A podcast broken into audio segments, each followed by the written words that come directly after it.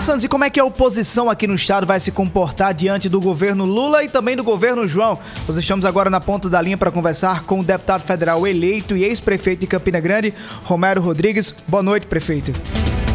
Boa noite, Alisson. Um prazer igualmente falar com você, aproveitando para, é, em tempo, né, transmitir assim um abraço de desejo de feliz ano novo, com saúde, com paz, que Deus possa estar presente no lar de todos os paraibanos. Então, esse é o nosso desejo e me colocar à sua disposição. Deputado, ontem o Congresso Nacional deu posse a Lula para o terceiro mandato. O senhor vai estar voltando agora à Câmara Federal, o senhor foi eleito nas últimas eleições para o um mandato no Legislativo. O que é que o senhor espera? O que é que o Congresso pode esperar e pretende cobrar de Lula nesse terceiro mandato? Em alguns momentos o senhor já defendeu a eleição de Bolsonaro na eleição passada, mas com a posse de Lula, o que é que se espera? O que é que se pode cobrar dessa nova gestão federal? Olha, nós torcemos para que dê certo. Eu tô, sou brasileiro, sou apaixonado por esse país. No que depender de mim, projetos que, que forem importantes realmente, que, que a gente concordar, claro, nós vamos estar ajudando aí na aprovação. Agora, claro que naturalmente sempre fica uma expectativa de ansiedade né, no início de governo para saber efetivamente se as coisas vão dar certo, né? A gente se preocupa com, quando é, há um aumento muito grande no número de ministérios.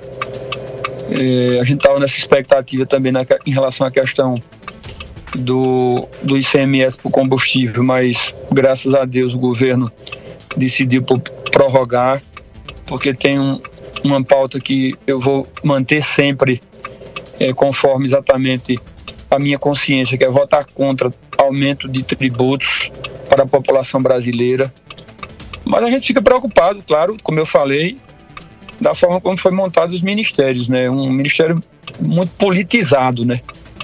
É muita, muita politização na questão dos ministérios e, e, e pouca tecnicidade. Mas torcer para que dê certo, sinceramente. Como eu falei, eu não sou daqueles de quanto pior, melhor.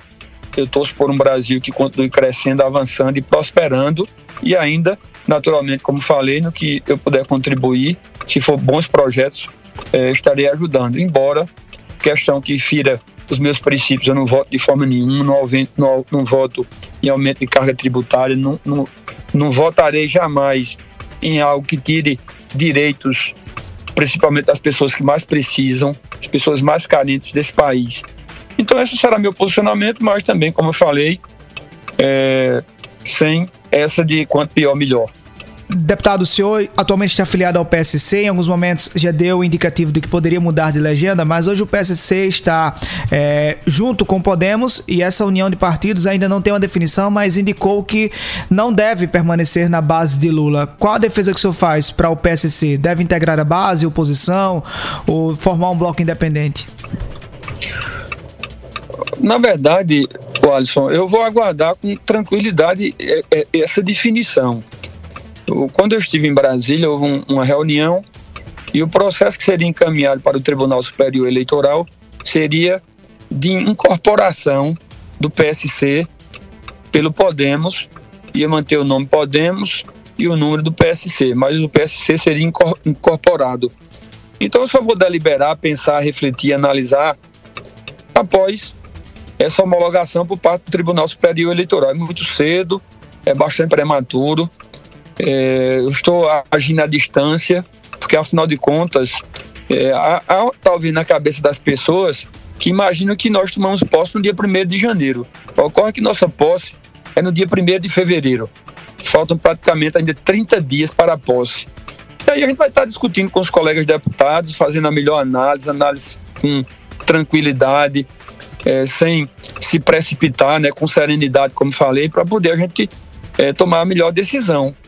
Então, eu vou decidir efetivamente sobre esse tema após a posse no Congresso Nacional. Após o Congresso Nacional isso acontece no dia 1 de fevereiro, mas muitas articulações políticas estão acontecendo, desde que se passaram as eleições, na verdade.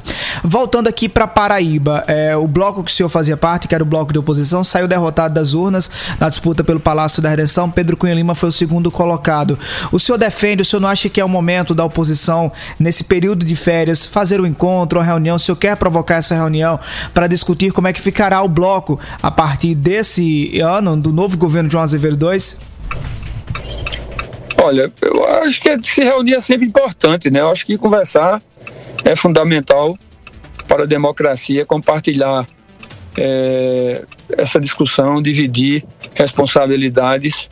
Agora, eu, eu, acho que todo governo que se inicia, a gente tem que dar um tempo e, e, e ver como é que se comporta, torcendo pelo melhor também pela Paraíba, né? E depois a gente tentar, naturalmente, nos comportar conforme foi sinalizado nas eleições do ano passado, embora que eu eu, assim, não, eu não colocaria esse termo derrotado, porque foi praticamente empatado as eleições na Paraíba. O governador João Azevedo ganhou por pouco mais de 100 mil votos, né, num, num eleitorado assim, bastante amplo no estado inteiro. A diferença foi pequena, embora por conta disso também, como eu falei, para o governo federal, vale também para o governo do estado torcendo para que dê certo, né? Não é aquela história de quanto pior, melhor. Vamos torcer por, por nossa Paraíba, porque a Paraíba indo bem, todos nós também estamos bem. O senhor pretende ter algum diálogo, audiência com João Azevedo para apresentar suas demandas para o Estado? Olha, não é, não é momento ainda de, de, dessa questão, até porque, como eu falei, não assumi.